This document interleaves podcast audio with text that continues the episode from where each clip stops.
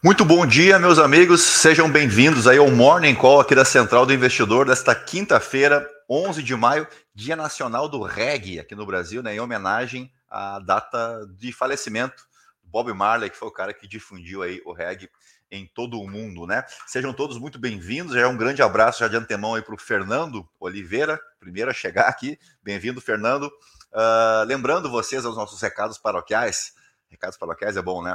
Uh, aqui na descrição desse episódio de hoje, nós temos três alternativas para você. Aí. A primeira delas é falar com o assessor de investimentos uh, aqui da Esperato, né, que, cujo a, a central do, investidor é o braço educacional do Grupo Esperato. Nós somos um escritório de investimentos ligado à XP. Então, primeiro link é para você falar com o assessor se você tem alguma dúvida sobre os seus investimentos. O segundo link, na verdade não é link, né? É o meu código de assessor na XP, o 36194. Se você quiser fazer a troca de assessoria para a gente, será um prazer te atender. E por fim, aí sim, um link para abertura de conta na XP direto com o meu código. Fechado? E se não for pedir demais, né, deixar o teu like, te inscrever no canal e ativar o sininho com as notificações. Bom, a gente tem algumas, alguns assuntos para tratar hoje, ainda repercute bastante, acho que já dá para perceber isso aqui na home da Bloomberg, que é o tal do calote da dívida norte-americana, a possibilidade de um calote da dívida norte-americana segue repercutindo bastante, para vocês terem uma ideia aqui, nós já vamos mostrar aqui essa matéria onde a Janet Yellen, né, secretária do Tesouro, uh, falou lá no encontro do G7 no Japão, que um eventual calote prejudicaria, inclusive, a liderança global dos Estados Unidos, né, com maior economia uh, mundial. Uh, e mas aqui a gente tem outras questões que já falamos a respeito também num passado não muito distante. A primeira delas, eu acho que eu já comentei com vocês que tem claramente um componente eleitoral nessa história toda aí, e essa destaque menor aqui, ó. Trump pede que republicanos façam cortes de gastos ou pressionem default nos Estados Unidos. O default seria não pagar a dívida. Claro que o, quem capitalizaria bastante uh, essa questão, para parafrasear o ex-presidente Bolsonaro, né, do, do eventual calote americano, é o Donald Trump, né, que é candidato a, eu ia dizer, reeleição, não deixa de ser verdade, é um segundo mandato, vai, no ano que vem, e ele certamente colheria muitos dividendos políticos uh, de um eventual calote. Por outro lado, tem o atual presidente, o Joe Biden. Uh, o mundo está em apuros se formos inadimplentes. Bom, mas aí você que tem que resolver, né? Você que é o presidente dos Estados Unidos. E mercados preocupados querem acreditar que um acordo de teto de dívida pode ser feito. Foi o que eu comentei com vocês ontem, né? Ou faz, ou faz, né? Não tem opção. Uh, é impensável imaginar que essa altura do campeonato os Estados Unidos apliquem um default na sua dívida. Bom dia também para o Fábio Henrique, like dado, diz ele, muito obrigado, de verdade, vocês não sabem como eu fico feliz, e fico acompanhando, dando F5 ali o dia inteiro para ver se veio algum like, algum comentário, cuidando as, o número de visualizações, a gente realmente faz com muito carinho, tá? Esse Morning Call aqui com vocês. Vamos avançar então, vamos adiante, só para ver o que, que, disse a Janet Yellen, então, que ela que fez a previsão mais catastrófica, né? Que disse que as coisas podem uh, azedar já a partir do mês de junho, né? Que os Estados Unidos poderia já uh, começar o seu calote no mês de junho. Uh, como eu disse, ela, ela está nesse encontro do G7 lá no Japão. E ela disse o seguinte, ó, que um default pode causar uma catástrofe econômica e financeira, e acrescentou que novas rusgas uh, nesta quinta-feira, né, enquanto ela esteve lá no Japão, uh, aconteceram, né?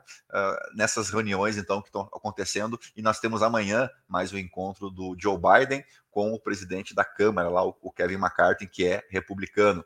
Uh, eles já assim, haviam se reunido na segunda-feira, mas não deu liga, tá? Não deu, não deu assunto, não. O Fernando ali disse que a China deve estar torcendo por isso. E bom dia também para o Claudinei, tá? Que eu não tinha visto ainda.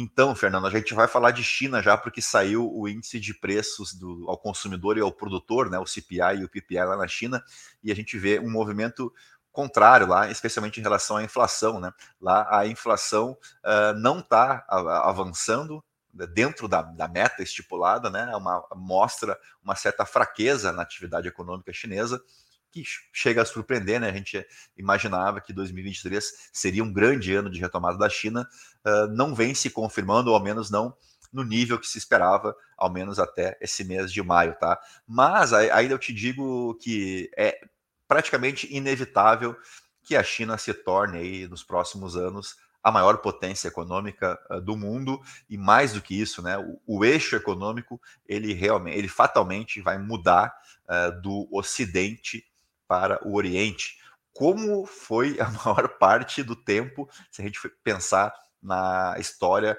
no sentido de civilização. Né? A China é o, um império, entre aspas, mais antigo do mundo, uh, conseguiu manter muito das suas tradições, da sua cultura, uh, e o que no mundo ocidental nós tivemos uma série de eventos aí que modificaram muitas vezes os países que determinam, né, que são protagonistas no cenário econômico. Uh, e a gente lembra que no, no pós-segunda guerra, os Estados Unidos assumiram muito esse papel né, de xerife global, de xerife do mundo, especialmente no tempo ali da Guerra Fria contra a União Soviética, mas tudo leva a crer que a gente vai precisar se acostumar à, ideia de que o eixo econômico está indo realmente para a Ásia, né? A gente pode citar aí também a Índia, né, como uma economia emergente que vem crescendo a passos largos. Então, o máximo que se consegue, eu acho que é dar uma uma segurada nesse movimento, né, dar uma atrasada, mas me parece inevitável até por questões populacionais. Né? Uh, disse ainda a Janet Yellen, um calote provocaria uma desaceleração global e também arriscaria minar a liderança econômica global dos Estados Unidos e levantar questões sobre nossa capacidade de defender nossos interesses de segurança nacional. Uh, o Fernando complementa ali, bom dia também para o Emerson Thiago, que a China está no mundo há muito tempo e que eles têm um plano e seguem a risca. Sim, uh, todos os anos o Partido Comunista Chinês se reúne né, com diretrizes muito específicas, eles têm planos de, uh, a cada quinquênio, né, e toda essa história, essa construção, especialmente a partir dos anos 70, ela, ela foi baseada muito ali em diretrizes muito bem definidas no campo da indústria, no campo da agricultura, é, no campo da construção e, mais recentemente, no campo da tecnologia. Né? Então, foram quatro fases muito bem determinadas, a gente consegue identificar isso de maneira muito clara uh, nos planos chineses. E como eu sempre brinco, quando você não tem oposição, fica mais fácil. Mas claro que é uma brincadeira, né? Não gostaria que a China tivesse, não, não com o regime uh, governamental da China, mas com certeza, né, quando você não tem oposição, quando você consegue eliminar a oposição, uh, o seu plano de governo fica muito facilitado. Bueno, vamos adiante, destacar aqui o artigo diário da Bloomberg. Uh, nós temos decisão de política monetária na Inglaterra hoje, tá? E provavelmente eles vão seguir lá com o aumento de juros, uh, que seria a 12 reunião consecutiva de aumento, de elevação nas taxas de juros, uma elevação nos formatos atuais, aqui né, em 25 pontos base, mas que levaria né, a taxa básica de juros na Inglaterra para o nível mais alto desde 2008. E como a gente fala sempre aqui no Brasil, a, a atenção se concentrará mais uh, em quão hawkish o Banco Central soa em seus esforços para conter a inflação. Então a gente sempre comenta né, que mais importante, muitas vezes, que a decisão em si é o comunicado, né? ou é a ata, que vem alguns dias depois, porque uh, o tamanho do ajuste a gente já basicamente precifica uh, semanas antes, né? Dificilmente você é surpreendido seja como uma manutenção ou numa elevação ou uma diminuição, uh, o que realmente manda aqui é o comunicado, né, a perspectiva futura, que a gente sabe que o mercado financeiro ele sobrevive da expectativa, né? Então vamos, uh, só para pincelar aqui o que eu comentei sobre a China, o índice de preços ao consumidor subiu 0,1% em abril, o menor patamar em dois anos. Ota, que entrou um banner aqui agora do valor econômico uh, e os preços ao produtor, né, o PPI, eles caíram, eh, cederam ainda mais, tá? Então uh, isso deu uma preocupada um pouco lá na, na Ásia nesse fechamento de, de mercado e lá os papéis, uh, todos eles, à exceção do índice Nikkei no Japão, encerraram o dia em baixa. Os futuros em, em, em Nova York vão operando aí em leve alta enquanto isso, tá? Bueno, passamos para o drama doméstico aqui, né? Uh, a gente relembra então das recentes derrotas do governo no Congresso, né? Especialmente envolvendo o marco do saneamento e a pele das fake news, pois o presidente Lula decidiu entrar em campo para fazer o que ele sabe fazer de melhor, né? Uh, liberar nomeações e emendas em troca de votos no Congresso. Aqui a matéria do Estadão, ela tá bem amena, tá? Ela, ela tá pegando leve. Aqui no Poder 360, a gente tem um pouco mais uh, visualizado aí o que, que de fato está acontecendo. Em um dia, isso foi na terça-feira, tá? Uh, o governo liberou mais dinheiro, né, mais emendas parlamentares do que em quatro meses, tá? Foram 700 milhões uh, reservados. Aqui a gente usa muito a palavra empenho, né, para o pagamento de congressistas nesta terça-feira e nos 127 dias anteriores a gente teve uma distribuição de 486 milhões de reais. Então, 58% mais ou menos, né? Acho que não sei se tem nessa matéria aqui, mas 58% foi empenhado só na terça-feira. O que, que, é o empenho, a reserva, né? Você faz um provisionamento, já você assegura aquele recurso né, para um determinado fim. Uh, eu lembro a confusão que deu no, no, naquela questão envolvendo as vacinas, né, onde tinha acusação de propina de um dólar por vacina, e muita gente dizia, não, mas não foi comprada, então não há crime. Mas na verdade não é bem assim, né? Porque na época havia-se o, uh, o empenho para a compra das vacinas, ou seja, havia autorização do Ministério da Saúde para você pagar uma vacina que nem existia, no fim das contas, né? Se, se verificou que era uma empresa muito suspeita, para dizer o mínimo, uh, mas que o recurso para essa compra havia sido empenhado. Então, isso justificaria uma denúncia. A mesma coisa vale aqui para as emendas parlamentares. Embora o dinheiro ainda não tenha ido, de fato, para o seu destino, o valor já está empenhado, ou seja, já está reservado. E sobre isso aqui, eu acho que a gente precisa deixar uma coisa muito clara, porque emenda parlamentar, ela não é uma ilegalidade, ela é uma, uma, uma previsão constitucional, né, na Constituição de 1988, uh, no seu artigo 166, no parágrafo 8, uh, ah, ela estabelece que os projetos de lei relativos ao plano. Ah, isso aqui é. É, não, isso aqui mesmo. As diretrizes orçamentárias ao orçamento anual e aos créditos adicionais serão apreciadas pela, pelas duas casas do Congresso Nacional na forma do regimento comum. Parágrafo 9. Cabe à lei complementar estabelecer normas para a cooperação entre a União e os Estados, e Distrito Federal e os municípios, tendo em vista o equilíbrio do desenvolvimento e do bem-estar no âmbito nacional. Uh, o que, que isso aqui quer dizer?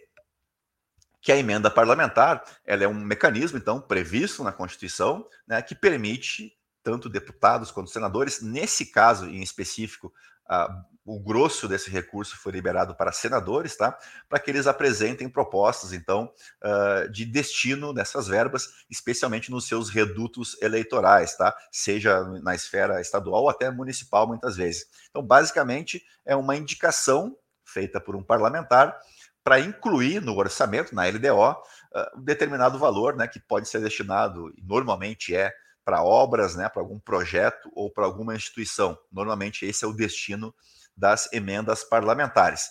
E como eu disse para vocês, não há nada de errado em fazer isso, tá? Isso aqui é uma previsão constitucional. Aí entra a questão envolvendo a moralidade e os princípios da administração pública, que eu já citei para vocês aqui algumas vezes, né? Que até você pode usar a palavra limpe para você decorar quais são os princípios da administração pública, mas se você quiser olhar aí de, com seus próprios olhos, você pode consultar o artigo 37 da Constituição, onde estabelece ali uh, a administração pública direta e indireta de qualquer dos poderes da União, uh, do, né, de estados, Distrito Federal e municípios, obedecerá aos princípios de legalidade, impessoalidade, moralidade, publicidade e eficiência.